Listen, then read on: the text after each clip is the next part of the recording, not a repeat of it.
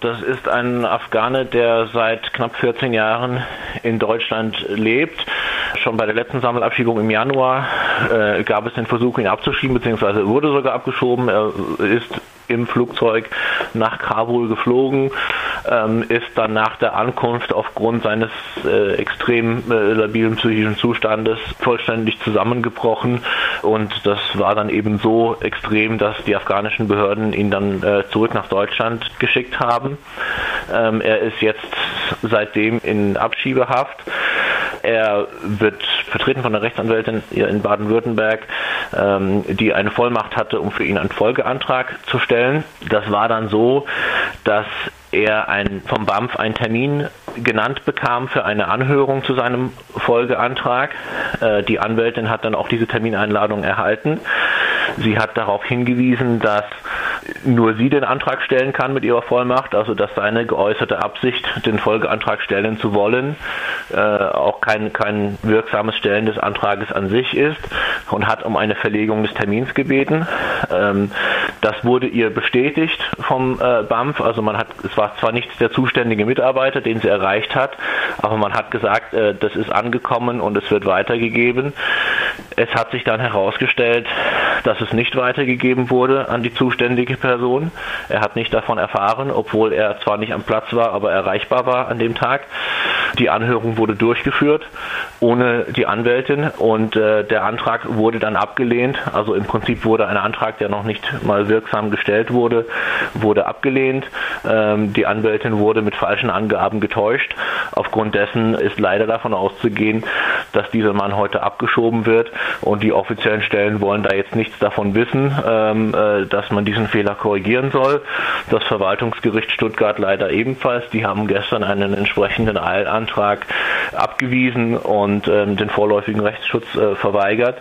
Ähm, das heißt, ähm, eben den Weg freigemacht für die Abschiebung und das ist aus unserer Sicht überhaupt nicht nachvollziehbar in einem solchen Fall, wo es zumindest sehr deutliche Hinweise für Verfahrensfehler gibt. Also aus meiner Sicht gab es da Verfahrensfehler, dass das Gericht den vorläufigen Rechtsschutz verweigert und nicht mal sagt, okay, wir lassen ihn erstmal hier bleiben, um diesen Sachverhalt aufzuklären. Wie äh, konnte es passieren jetzt, dass ähm, die Behörden ihn so leichtsinnig noch einmal ähm, abschieben, einen Monat nachdem die erste Abschiebung ähm, genau an seinem Zustand äh, gescheitert war, also durchgeführt und dann rückgängig gemacht wurde? Ich fürchte, dass man in diesem diesem Fall sehr deutlich sieht, dass diese vielbeschworene, äh, sorgfältige Einzelfallprüfung, auf die man sich beruft und das behutsame Vorgehen, das der Herr de Maizière in Aussicht gestellt hat, ähm, dass es wirklich nur hohle Phrasen sind, dass wirklich mit aller Gewalt völlig rücksichtslos Menschen abgeschoben werden soll. Man will so schnell wie möglich, so viele wie möglich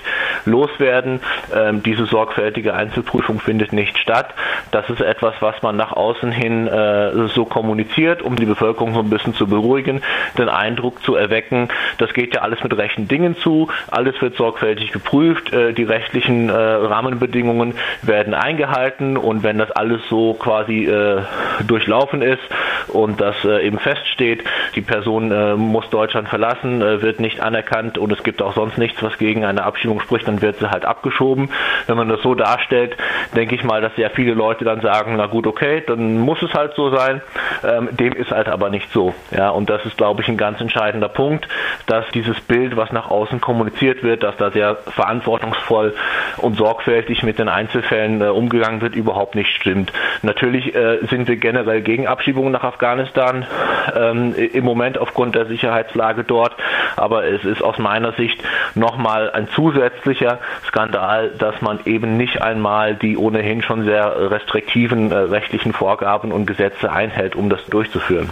Wo siehst du hier die Verantwortlichen für diesen einen Fall, äh, wo anscheinend Fehler passiert sind und wer hätte dann noch Einflussmöglichkeiten? Natürlich gibt es die politische Verantwortung bei der Bundesregierung, die überhaupt möglich macht, dass nach Afghanistan abgeschoben wird.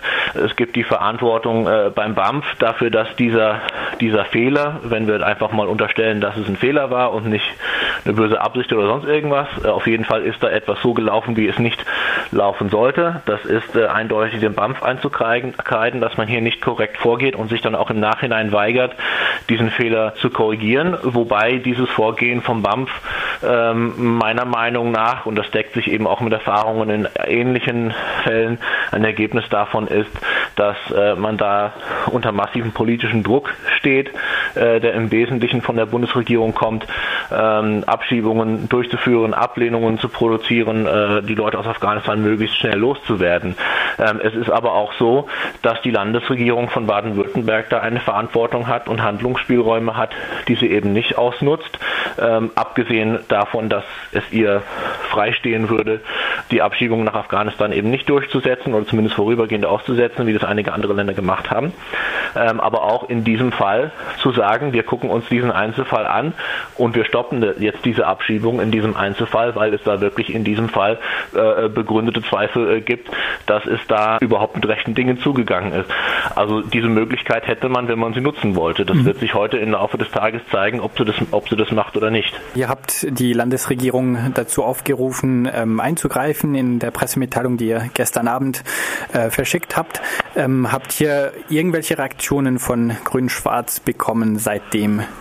Nein, das, das haben wir jetzt nicht. Ich, wir werden mal sehen, ob das äh, im Laufe des Tages noch kommt. Ähm, Sie müssen sich nicht zwingend uns gegenüber äußern. Äh, es ist relativ egal, was Sie sagen. Wichtig ist, was Sie tun, ob Sie jetzt etwas tun, in diesem Fall äh, oder nicht. Es sind ja auch und vor allem die Grünen, die sich ja darauf berufen, dass sie ja keine Handlungsmöglichkeit haben, die dann versuchen, äh, der Bundesregierung die Schuld zu geben, die versuchen, sich dahinter zu verstecken, dass es ja so, diese Verfahren werden ja durchgeführt und alles wird korrekt abgehandelt und wenn es nun mal so ist, dann ist es nun mal so und dann werden die Leute halt abgeschoben.